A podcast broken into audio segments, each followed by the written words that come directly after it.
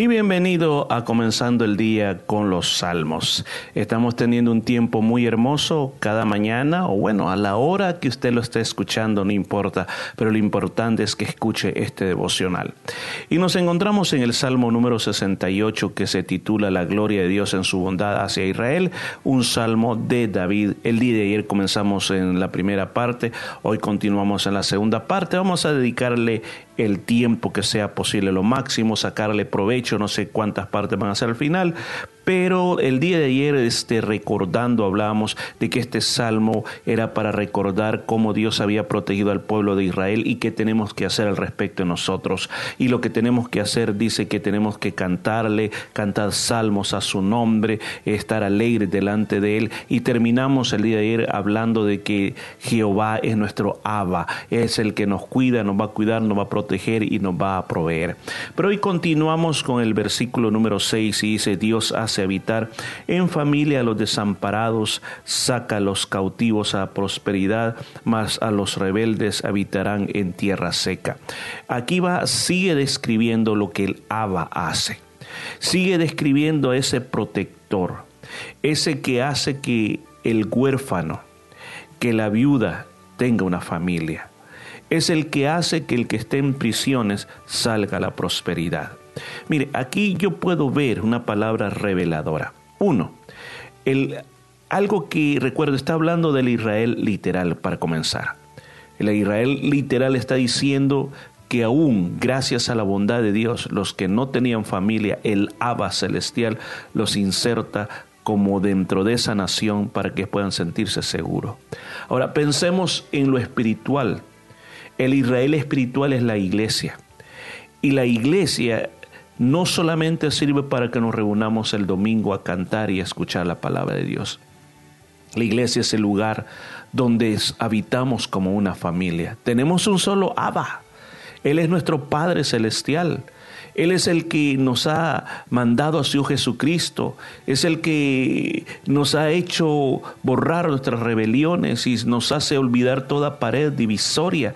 Gracias a nuestro Abba, nosotros podemos estar juntos para glorificarle, alabarle y ya no decir que bueno, es que estamos aquí solitos, no, tenemos una gran familia, no solamente aquí en este lugar, sino que en todas partes del mundo, que un día vamos a estar allá en la patria celestial glorificando a Dios. La segunda cosa dice, saca a los cautivos a prosperidad, lo que hace recordar lo mismo que Jesús dijo cuando él en su pueblo en Nazaret abre el rollo del profeta, el libro del rollo del profeta Isaías y habla de esa que él había venido a pregonar ese año de la libertad.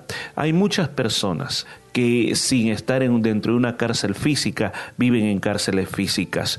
Tienen cárceles las cuales les están atando su vida y no les dejan prosperar. Pueden ser vicios, pueden ser económicos, eh, pecados en su vida, que aunque ellos no, vuelvo a repetir, no literalmente están presos, pero sí estas circunstancias los tienen atrapados y por eso están teniendo problemas en su familia, problemas en su trabajo, aún consigo mismo no se sienten tranquilos, no se sienten a gustos y quizás más de alguna vez han considerado por qué no me muero o mejor me voy a quitar la vida, ya no soporto esta situación. Yo quiero recordarte este día que esta palabra dice que nuestro Abba, nuestro Padre Celestial puede sacarte a ti de ese problema que tienes, puede cambiar lo que hoy te tiene estancado. Has pasado años y años allí en esa eh, cárcel oscura y quizás los que están alrededor tuyo están sufriendo, pero este día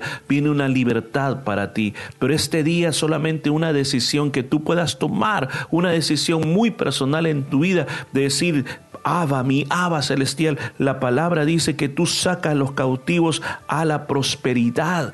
Dios quiere que tú avances. prosperidades progreso. No muchos piensan que la palabra prosperidad es enriquecerse más. La palabra prosperidad es avanzar, no quedarte estancado. Prosperidad es progresar, es ir más adelante. La única manera que tú no vas a progresar es que si tú eres un rebelde. Aquí dice, mas los rebeldes habitan en tierra seca. ¿Cuál es la característica del rebelde? De que no le importa la palabra de Dios, no le importa las órdenes de Dios, siempre quiere hacer lo que le da la gana, siempre quiere decidir lo que más le conviene. Yo quiero decirte a ti que nos estás escuchando, hoy es un tiempo de avanzar, es un tiempo de progresar, pero usted tiene que votar todo espíritu de rebeldía. Tienes que aprender a escuchar la palabra de Dios. Si quieres salir de ahí donde estás, tienes que dejar de, simplemente decir eso no es para mí. Yo no soy así. Algún día va a pasar en mi vida. No, hoy tienes que tomar una decisión porque la mentira más grande es la que te da tu propio corazón. esos pensamientos que te dicen que tú estás bien, esas emociones que te hacen sentir de que estás bien es una mentira muy grande porque todos necesitamos arrepentir delante de Dios. Y si tú no estás progresando es porque estás cautivo. Lo natural, según la palabra de Dios nos está diciendo, es que progresemos en la vida. Y yo te invito a que hoy tomes una decisión de avanzar hacia adelante porque hoy Dios puede sacarte de esa cárcel de la prisión. Versículo 7 dice, oh Dios, cuando tú saliste delante de tu pueblo, cuando anduviste por el desierto, escucha bien esto, dice que Dios lo sacó de la tierra de Egipto lo sacó de la mano del faraón, lo sacó de ahí, pero dice que Dios iba delante de tu pueblo. Dice, cuando anduviste en el desierto, o sea, Dios no los abandonó, no los dijo, salgan y ahí váyanse, no, Dios iba siempre delante de ellos. Dice, la tierra tembló, también destilaron los cielos ante la presencia de Dios, aquel Sinaí tembló delante del Dios, del Dios de Israel. Usted puede leer estos pasajes en Éxodo capítulo 19 en adelante, 20 creo, y hasta el 21 donde habla cómo sucedió aquel día, que Dios los trajo, los sacó de la cautividad y en esa cautividad ellos tenían una característica que ellos no conocían el nombre de Dios. Cuando Moisés iba a llegar a ellos tenía que darles a conocer cuál era el nombre de Dios. Además de eso, mire, Dios le dijo, lo, voy a sacar y van a venir a mi monte santo. En ese momento ese monte de Dios era el monte Sinaí en Egipto. Le dijo, van a venir a ese monte, van a venir a ese monte y en ese monte van a adorar Ahora, una de las cosas que Dios quería era revelárseles a ellos. Mire, escuche esto. Hemos estado hablando de alabanza. Hemos estado hablando de glorificar los hechos, magnificar lo que Dios ha, hecho por nosotros. Pero aquí encontramos, estoy tratando de hablarle de otro, otra cosa que es adoración. Adoración en una forma amplia significa tantas cosas. Adorar a, adorar a Dios significa también cantar, significa orar, significa servir. Es lo que yo hago porque yo estoy enamorado de Él porque Él es primero en mi vida. Entonces, una de las expresiones que tenemos eh, en adoración también es le cantamos. Ahora, no tiene que ver con la música, sino que tiene que ver con una comunión más íntima con Dios. La primera es un agradecimiento, la primera es una celebración, la primera es como cuando el pueblo de Israel pasó en seco el, mar rojo, llegaron al otro lado, María o Miriam, la hermana de Moisés, comenzó a cantar esa canción y todos comenzaron una fiesta y celebración delante de Jehová. Pero cuando llegamos a la adoración es como pensar más, sentir más, contemplar más quién es Dios. Y el Señor lo lleva a ese monte. ¿Sabe por qué razón? Porque cuando nosotros adoramos, tenemos una revelación de Dios. Dios se nos revela de una manera diferente. Usted pero ¿qué quiere decir revelar? La palabra revelar quiere decir quitar el velo de tus ojos. Eso significa la palabra revelación. Entonces, cuando nosotros entramos esa comunión íntima con Dios, se nos va a quitar el velo y vamos a entender muchas cosas que nosotros no hemos podido entender. En la vida la vida cristiana tiene que haber revelaciones. ¿Y cuál fue la revelación de Dios para el pueblo de Israel? Cuando lo llevó al monte Sinaí, una de las cosas que hizo fue manifestarle su poderío y su potencia.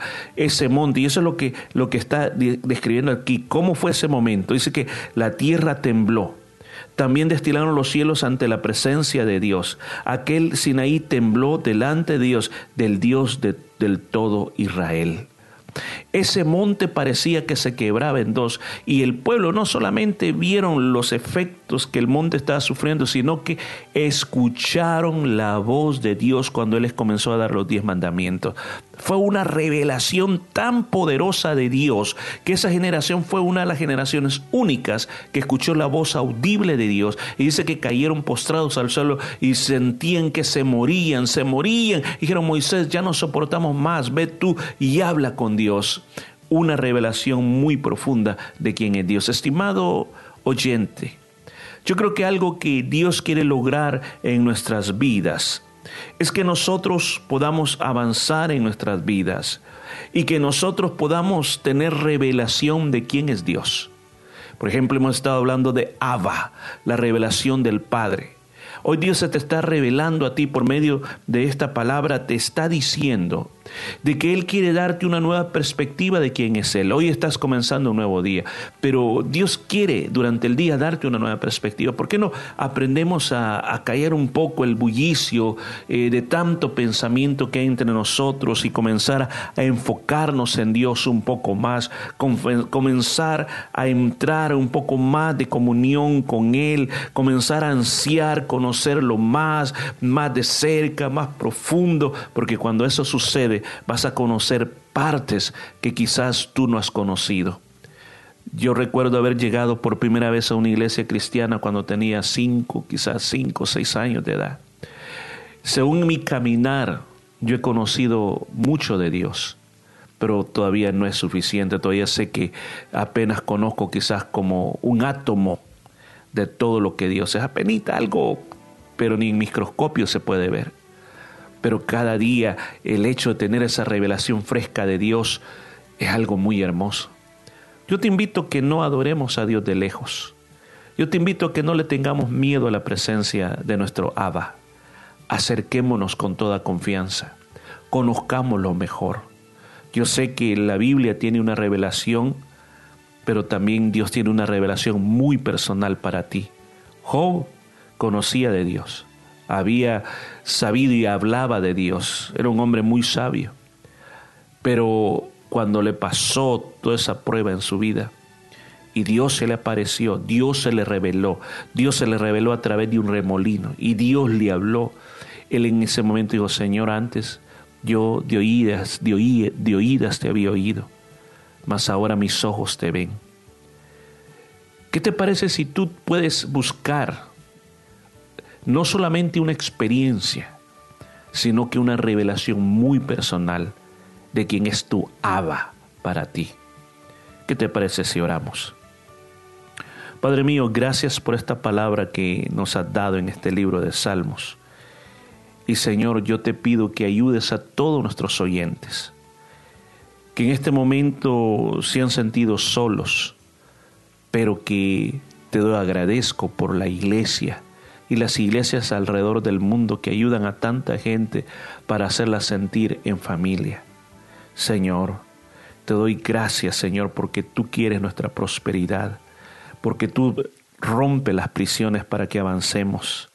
Oh Dios, gracias por esa revelación, porque tú quieres que te conozcamos de una manera muy personal.